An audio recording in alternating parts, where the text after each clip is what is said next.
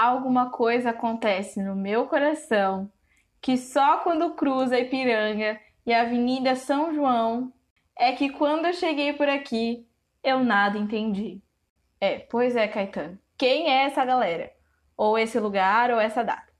Beleza, Ipiranga tá fácil. Rio Ipiranga, das margens do Rio Ipiranga, onde Dom Pedro gritou a independência. Mas e São João? E o nome da minha rua? E o nome da sua rua? E da rua da escola? E da rua do trabalho?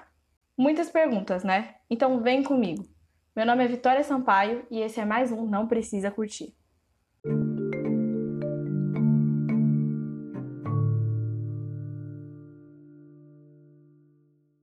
Ok, com o GPS não tem mais essa de saber todos os nomes de rua. Antigamente o pessoal usava um mapa de ruas. A parada era real, um livro com várias ruas da cidade. E se quem estiver me ouvindo for um carteiro, um entregador ou um motoboy, vocês sim sabem o nome das ruas. E uma pessoa perdida que encontra vocês é sortuda pra caramba. Melhor guia não tem. Mas voltando, Caetano fala: é que quando eu cheguei por aqui, eu nada entendi. Sim, é confuso mesmo, porque imagina num país como o Brasil, de dimensões continentais, quantas ruas, avenidas, pontes, viadutos se chamam Ipiranga, ou São João, ou Santa Efigênia, ou Getúlio Vargas, ou Juscelino Kubitschek. Aí você ouvinte me fala, mas isso é normal. E eu te respondo, não é não. E eu não tô falando que não é normal por ser bizarro e estranho.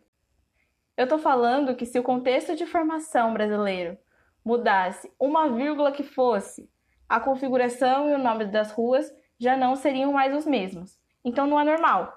É específico, é único e é por isso que precisa de atenção. Nos Estados Unidos, por exemplo, as ruas e as avenidas são nomeadas com as numerações de cruzamento entre elas. Aqui no BR, se você observar bem, vai começar a montar quase um quebra-cabeça. Tem bairros inteiros nomeados em homenagem a filósofos, poetas, planetas do sistema solar, figuras políticas ou religiosas. Vai por mim. Se você não encontrar um padrão, pelo menos você vai encontrar uma lógica. E nomear uma rua com o nome de alguém é justamente isso, uma homenagem. Uma tentativa de manter essa memória viva.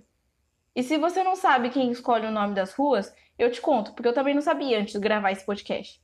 São as câmaras municipais, ou seja, o Estado. A real é que dá para saber muito sobre um lugar e a sociedade que ali vive só com isso. No espaço público brasileiro, por exemplo, 82% dos nomes de rua são masculinos. E boa parte dos nomes femininos são nomes de santa. Isso significa que, até certo ponto, o espaço público não era para mulheres. E não é que elas não estavam, elas não faziam parte. É só que não era bacana para a galera que estava no poder que as mulheres soubessem que elas têm poder de construção e influência e que elas podiam sim ocupar esses espaços. E eu falei aqui de mulheres, mas a gente podia estender para qualquer lado. Tem um projeto da Prefeitura de São Paulo chamado Ruas de Memória, que busca homenagear e reconhecer as figuras da ditadura militar. E eu queria te lembrar que ocupar e ressignificar os espaços não era uma coisa que se podia fazer naquela época. Então, fazer isso agora é trazer a memória para dialogar frente a frente com as pessoas. Tem também o dicionário de ruas, mantida pelo Arquivo Histórico Municipal. Porque a história não está só no museu, está também na rua. E o dicionário tem justamente o objetivo de responder a pergunta que batiza esse episódio: quem é essa galera? E tendo essa resposta, os moradores e os habitantes da cidade vão estar tá muito mais conscientes de quem eles são e de onde eles estão. Vão estar tá também mais preparados para fazer ou pedir intervenções sociais e espaciais. Então agora eu pergunto para você: o nome da sua rua tem a ver com você?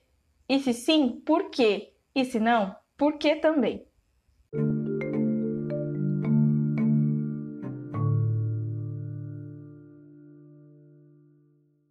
Oi, oi! Se você chegou até aqui, eu vou te dar um resuminho. No episódio de hoje, eu tentei te mostrar que o nome das ruas é muito mais que um gesto simbólico é também uma questão de disputa de espaço e de memória.